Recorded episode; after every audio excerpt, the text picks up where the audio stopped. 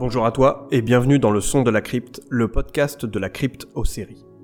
Ici, tu trouveras des versions audio des articles présents sur le site. Il s'adresse aux détracteurs de l'écrit et à tous les fans de séries télévisées dont la production est terminée ou pas tout à fait. Dans ce quatrième épisode de la saison 2, nous allons achever l'abécédaire des séries cultes. Tu peux d'ores et déjà retrouver l'actualité et toutes les infos de la crypte en version écrite sur le site www.cryptosérie.fr et en version audio sur YouTube, Deezer, Spotify et autres plateformes de podcast. Allez, c'est parti pour ce nouvel épisode intitulé L'abécédaire des séries cultes, volet 4 sur 4.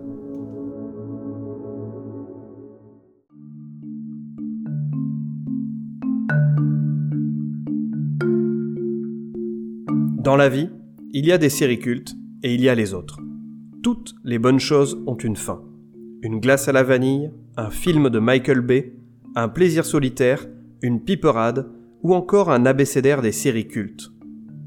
Prends place à bord du Tardis, car pour ce dernier volet des séries cultes, un voyage à travers les décennies et les genres s'annonce. Au programme, du pas def, de la bombasse, de l'apocalypse, de la mèche, de l'urine, ou encore de la cape. Allez, c'est parti pour cet ultime épisode.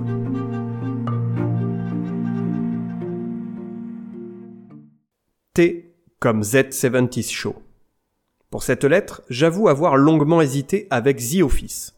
Et là aussi, mon hésitation entre le The Office version britannique et le The Office version américaine était grande.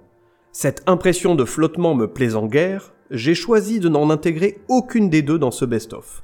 Ce qui ne veut pas dire que ces séries sont à éviter, bien au contraire. Je te conseille vivement de les regarder car tu riras beaucoup. Et tu sais ce qu'on dit de quelqu'un qui rit énormément? Que son transit se porte toujours bien. Non, je m'excuse, je vois toujours pas le rapport. Z70 Show est une série culte pour toute une génération de sériephiles. Cette comédie, bien sentie, est un concentré de bonne humeur, le tout à la sauce 70s.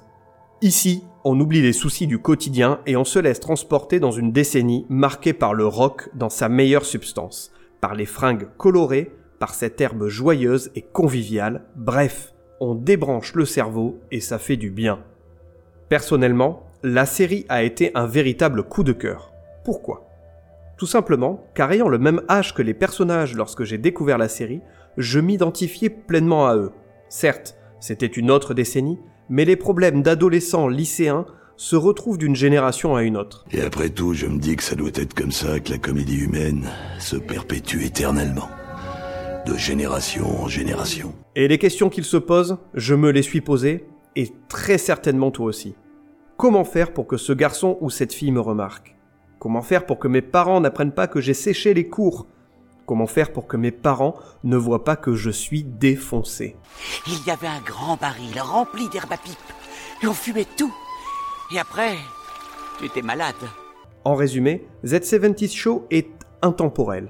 Que tu aies 20, 30, 40 ou 50 ans, cette série te parlera et tu te retrouveras quelque part dans ses personnages.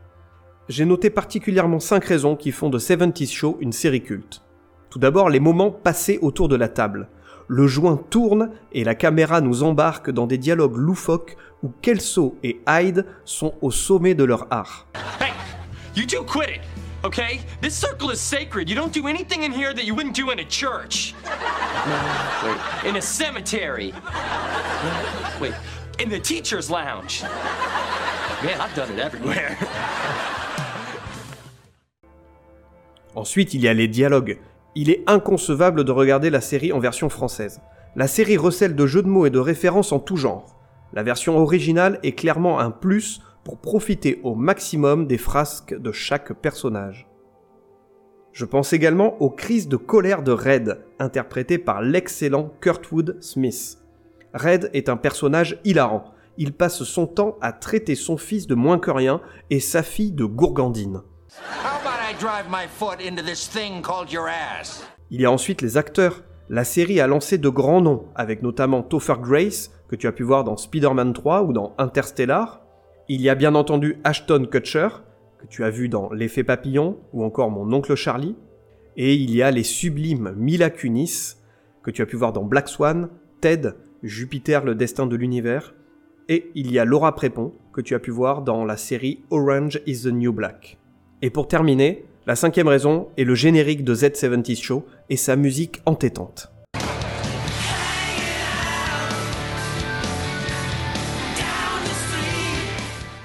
Passons à présent à la lettre U comme une nounou d'enfer.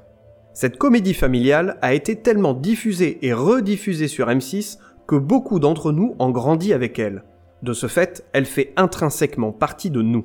Une certaine nostalgie nous gagne quand on entend parler d'elle ou quand on voit une rediffusion à la télévision. Ainsi, Une nounou d'enfer est une série que l'on pourrait qualifier de série Madeleine de Proust. Son souvenir déclenche en nous une nostalgie, un bon moment, une autre époque où, pour les plus jeunes d'entre nous, on se souciait peu des problèmes d'adultes. Pour ma part, j'avais la chance d'avoir une télévision dans ma chambre, et après le repas en famille du soir, je fonçais dans ma chambre, allumais ma mini-télévision et me branchais sur M6 devant Fran et toute la clique Sheffield. Un souvenir bien ancré dans ma mémoire où cocooning était au rendez-vous. On n'est pas bien? Paisible? À la fraîche? Décontracté du gland?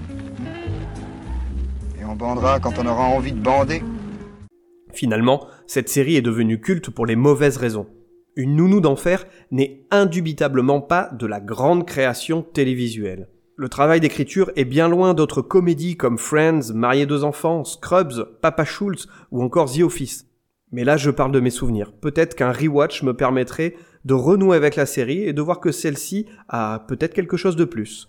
Quoi qu'il en soit, la série a su divertir des millions de téléspectateurs. Elle est encore présente dans le souvenir des gens, et rien que ça, n'est-ce pas suffisant? Allez, voici 5 raisons qui font du Nounou d'Enfer une série culte. Tout d'abord, Fran Drescher. J'enclenche le mode ado prépubère.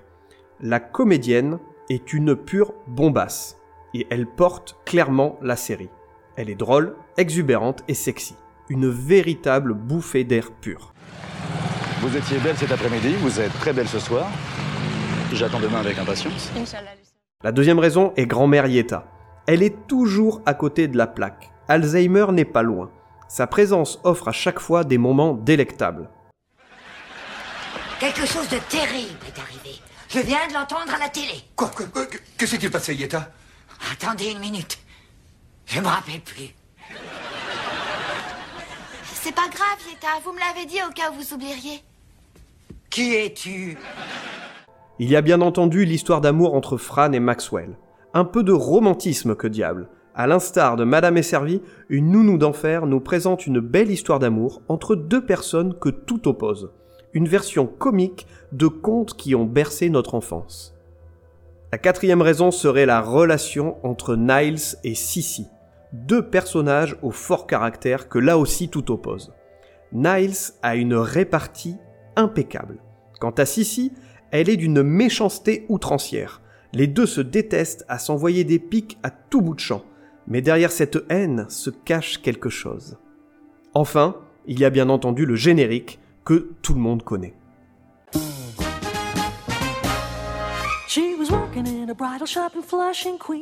Attaquons la lettre V comme Véronica Mars.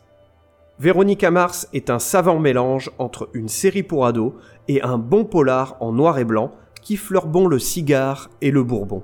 Au cigare Toute la série est construite sur cette dichotomie entre un univers coloré, joyeux, festif et un drame sombre et oppressant.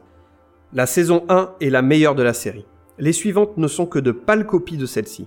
Elles n'arrivent pas à retrouver la fraîcheur de la première et leurs intrigues sont moins passionnantes. J'ai littéralement dévoré cette saison 1 et pour deux raisons principales. La première, elle est remplie de références à la pop culture. Pour la seconde raison, c'est qu'elle tient en haleine du début à la fin, offrant des rebondissements à chaque instant. Finalement, Véronica Mars aurait pu s'achever après cette première saison. La suite est assez anecdotique, même si on prend un certain plaisir à retrouver les personnages et suivre leur évolution au cours de la série. Entre nous, si tu ne te sens pas le courage de regarder le show dans son intégralité, contente-toi seulement de la saison 1, tu m'en diras des nouvelles. Allez, pour te donner envie, voici 5 raisons qui font de Véronica Mars une série culte. Comme j'ai pu l'expliquer un peu plus tôt, Véronica Mars vaut le détour rien que pour sa première saison. Une saison parfaite du début à la fin. Ensuite, il y a la délicieuse Kristen Bell. Elle est belle, radieuse et interprète parfaitement le rôle de Veronica Mars. C'est la plus belle chose que j'ai vue de ma vie. D'autres personnages valent le détour. Je pense notamment à Logan. De prime abord, ce mec est détestable. Mais il devient un personnage important dans la série et pour Veronica Mars. Une très belle évolution de personnage. Comme je le disais un peu plus tôt également, il y a les références à la pop culture.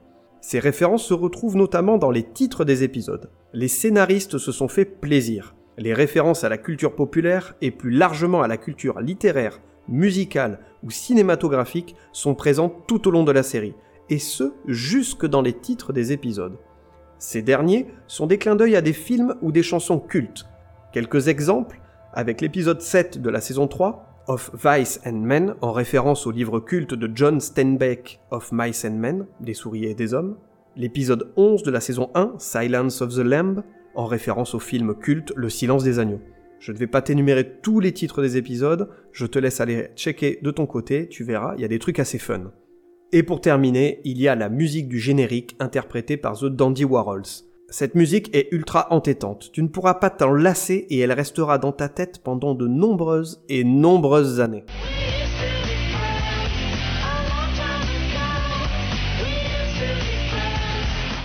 Pour la prochaine lettre, on va aller vite. Il s'agit de W comme Will and Grace. J'avais déjà consacré un article entier sur le site de la crypto-série sur cette série, dans laquelle je la présentais à travers 10 raisons de devenir fan de Will and Grace. Je ne vais pas te ressortir tout mon laïus qui encense la série sur le fait que c'est une comédie culte. Je t'invite plutôt à aller consulter l'article que tu retrouveras sur le site de la crypto-série. Toutefois, et comme je ne suis pas un salaud, je te donne le best-of des bonnes raisons de regarder Will and Grace. Tout d'abord, le point fort de la série réside dans les relations entre les personnages. On sent une réelle complicité, que ce soit à l'écran ou non. Will et Grace partagent énormément de choses. Ils sont bien plus que de simples amis. Ils sont amis, amants, âmes sœurs. Ils sont faits l'un pour l'autre. Et on aime les voir ensemble se chamailler, se réconcilier, s'aimer, se soutenir. La deuxième raison est Jack. Sean Hayes, son interprète, est tout bonnement génial. Le comédien est drôle et il exploite à fond son potentiel dans le rôle de Jack. Et pourtant, le mec avait jeté le script la première fois qu'on lui a mis entre les mains.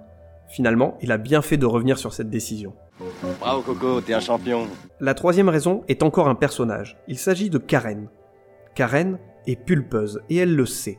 Elle aime mettre en avant ses attributs et s'en servir pour obtenir ce qu'elle veut. Elle est également une femme dangereuse. Elle abuse clairement de la bouteille et tient des propos souvent tendancieux, scabreux, empruntant des terrains glissants et parfois perfides. Cette femme est le mal incarné, mais son humour noir fait mouche à chaque fois. Dear Lord, if I'm okay, I promise I will dedicate the rest of my life to serving you. It says here you're fine. Fall for it again, God. La quatrième raison serait la longue liste de guests. En voici quelques-uns. John Cleese, Harry Connick Jr., Minnie Driver, Woody Harrelson, Michael Douglas, Glenn Close, Cher, Eddie Falco, Chloé Sevigny, Bobby Cannavale, Jennifer Lopez, Jack Black, Elton John, Andy Garcia, Rosanna Arquette, Demi Moore, Madonna, Macaulay Culkin, Janet Jackson. Sacrée liste. Enfin, la dernière raison, c'est pour avoir parlé différemment de l'homosexualité. Will and Grace a été une des premières séries télévisées diffusées en prime time avec des acteurs principaux gays. Elle a influencé par la suite de nombreuses séries et a surtout permis de parler différemment de l'homosexualité au public américain. La série a cassé les codes et a contribué à ouvrir le débat sur l'homosexualité. Elle en parle ouvertement, sans jugement de valeur et de manière à la fois drôle et sérieuse. Et rien que pour ça, la série mérite d'être vue. Mets ton beau-frère homophobe devant cette série et observe bien. Je mets ma main à couper qu'il va rire des facéties de Jack et qu'il trouvera ce personnage vraiment attachant. Si ce n'est pas le cas, prends ce gros con qui te sert de beau-frère par le col, fous-le dehors avec un coup de pied au cul et trouve à ta sœur un meilleur amant. Ah, écoutez, moi je n'aime pas être grossier, mais là il faut employer le mot c'est un con. C'est parti pour la lettre X comme X-Files aux frontières du réel. Faut-il vraiment encore présenter X-Files? Hein? Faut-il vraiment? Vraiment? J'ai un peu la flemme quand même. Je préférais boire ma propre pisse que d'écrire quelques lignes sur X-Files. Cette urine va permettre de s'humidifier la bouche et d'atténuer sa soif. X-Files est au même titre que Friends, la série culte des années 90. Elle a marqué toute une génération de sériphiles. Ce que je retiens avant tout de la série, ce ne sont pas les épisodes centrés sur le complot, ils constituent certes le fil rouge de la série, mais tous ces rebondissements sans queue ni tête m'ont perdu. Et l'intérêt s'est amenuisé au fil du temps, ne comprenant pas vraiment où voulaient en venir les scénaristes. Les standalone épisodes ou l'honneurs, en d'autres termes les épisodes qui se suffisent à eux-mêmes et n'abordent pas le complot gouvernemental, sont, à mon sens, les épisodes les plus intéressants et les plus originaux.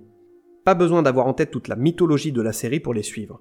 X-Files nous a offert quelques pépites, et j'en retiens notamment quatre. Quadricolore.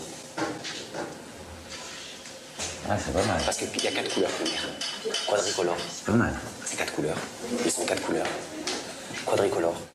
Il y a l'épisode 20 de la saison 2 intitulé Faux frères siamois, Humbug en VO. C'est une véritable immersion dans l'univers du freak show et fait un clin d'œil au film des années 30 Freaks de Todd Browning. L'épisode 12 de la saison 5 intitulé Le shérif avait les dents longues, Bad Blood en VO. Pour la petite histoire, Vince Gilligan, le papa de Breaking Bad, est l'auteur de cet épisode déjanté et mortellement drôle. Le troisième épisode qui m'avait marqué, c'est celui de l'épisode 3 de la saison 1 intitulé Compression, Squeeze en VO. Il marque l'arrivée d'un personnage culte de la série, aka Eugene Tooms, un homme capable de s'immiscer dans des ouvertures très réduites pour atteindre ses victimes. Ce personnage aux yeux jaunes marqués par la haine est tout bonnement ultra flippant. On n'a pas peur de la nuit. Non, non, non, non. Non, non, non, on n'a pas peur de la nuit. Non, non, non, non. On n'a pas peur de la Enfin, il y a l'épisode 19 de la saison 2, intitulé Le vaisseau fantôme, D'autres calme en VO. Épisode oppressant dans lequel Mulder et Scully se retrouvent sur un bateau fantôme aux confins de la Norvège. Outre ces excellents épisodes, voici 5 autres raisons qui font de X-Files une série culte.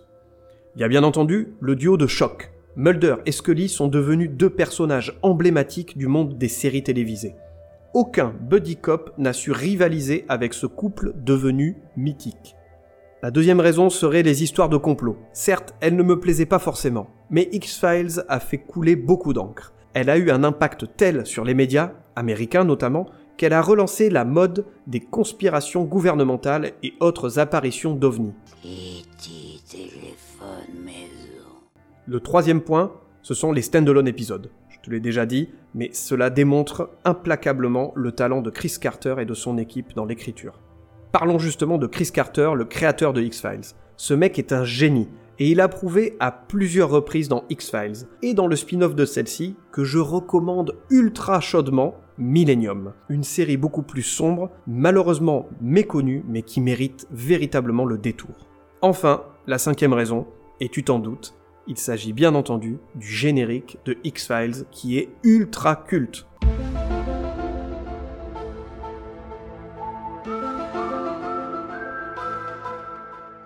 C'est au tour de la lettre Y comme You, Me and the Apocalypse. Trouver une série culte commençant par la lettre Y n'est pas une mince affaire. J'ai eu beau me creuser la tête, aucune série ne venait. Alors que des films cultes commençant par Y, je peux t'en citer une tripotée. Y a-t-il un pilote dans l'avion? Y a-t-il un flic pour sauver la reine? Y a-t-il un flic pour sauver l'humanité? Y a-t-il un commandant pour sauver la Navy? Y a-t-il un flic pour sauver Hollywood? Y a-t-il un flic pour sauver le président? Y a-t-il quelqu'un pour m'arrêter?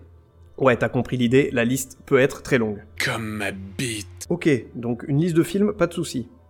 Et les séries dans tout ça.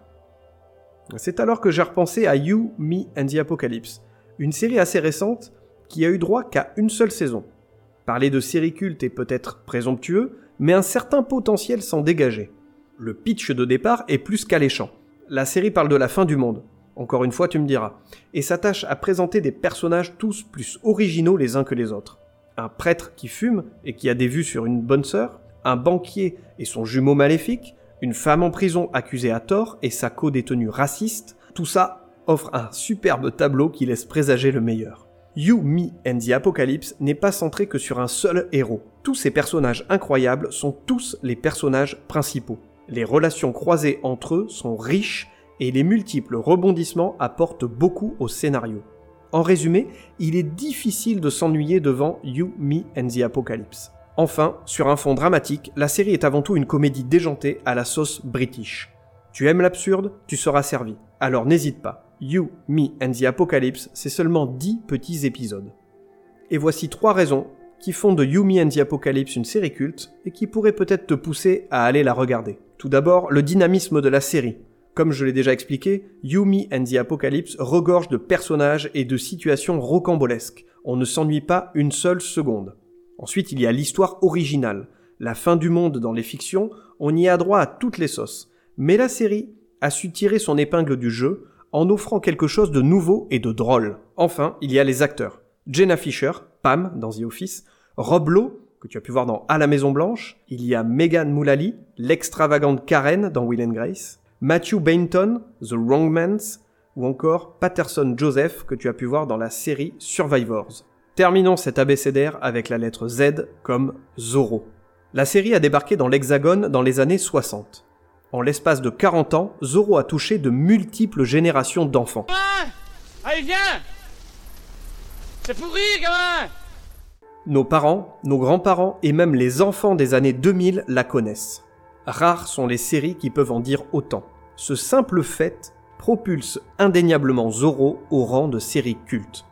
À l'instar de Une nounou d'enfer, Zorro bénéficie du statut de série dite Madeleine de Proust. Je ne sais plus si elle était diffusée le samedi ou le dimanche soir. Par contre, je me souviens que j'étais en pyjama dans ma robe de chambre, fraîchement sorti de mon bain. Un instant magique où le cocooning était de rigueur. C'est alors que je m'immergeais complètement dans l'épisode et que je m'imaginais à mon tour être Zorro, galopant dans le désert sur ma monture Bernardo.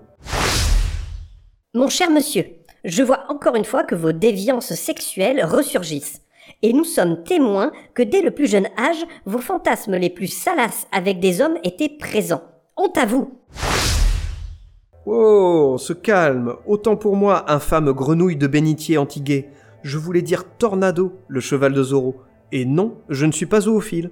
Et quand bien même, je t'emmerde. Je vous emmerde. Voilà, je vous emmerde tous, et plus particulièrement toi, Daniel. Je t'emmerde. Voici 5 raisons qui font de Zorro une série culte. Il s'agit évidemment d'une série de notre enfance. Que ce soit sur l'ORTF, TF1, FR3 ou France 3, cette série a bercé des générations d'enfants entre les années 60 et 2000. La deuxième raison est que Zorro est tout simplement le héros de notre enfance. Il incarne le parfait héros dans lequel tous les enfants se reconnaissent. Troisième raison, on pourrait citer le sympathique Bernardo. Bernardo, c'est un peu l'Alfred de Batman, personnage essentiel, toujours là pour aider.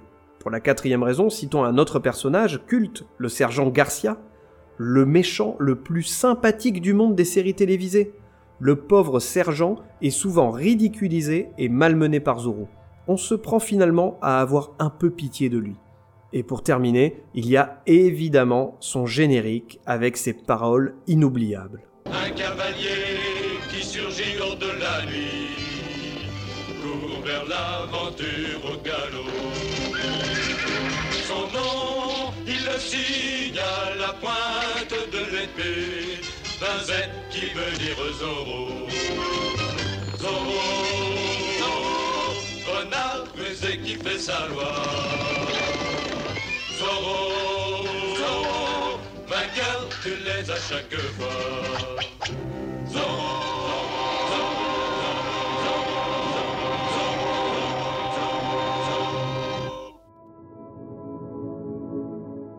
Cette ultime volée de l'abécédaire des séries cultes s'achève ici.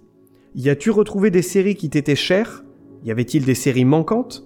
N'hésite pas à aller commenter cet abécédaire sur le site de la crypto-série ou à venir me partager le tien sur les réseaux sociaux, Instagram, Twitter ou encore Facebook. Tu peux retrouver tous les épisodes du Son de la Crypte sur toutes les plateformes de podcast ainsi que sur la chaîne YouTube de la crypto-série. Je te donne rendez-vous prochainement pour un nouvel épisode du Son de la Crypte. D'ici là, profite de la vie et bisous.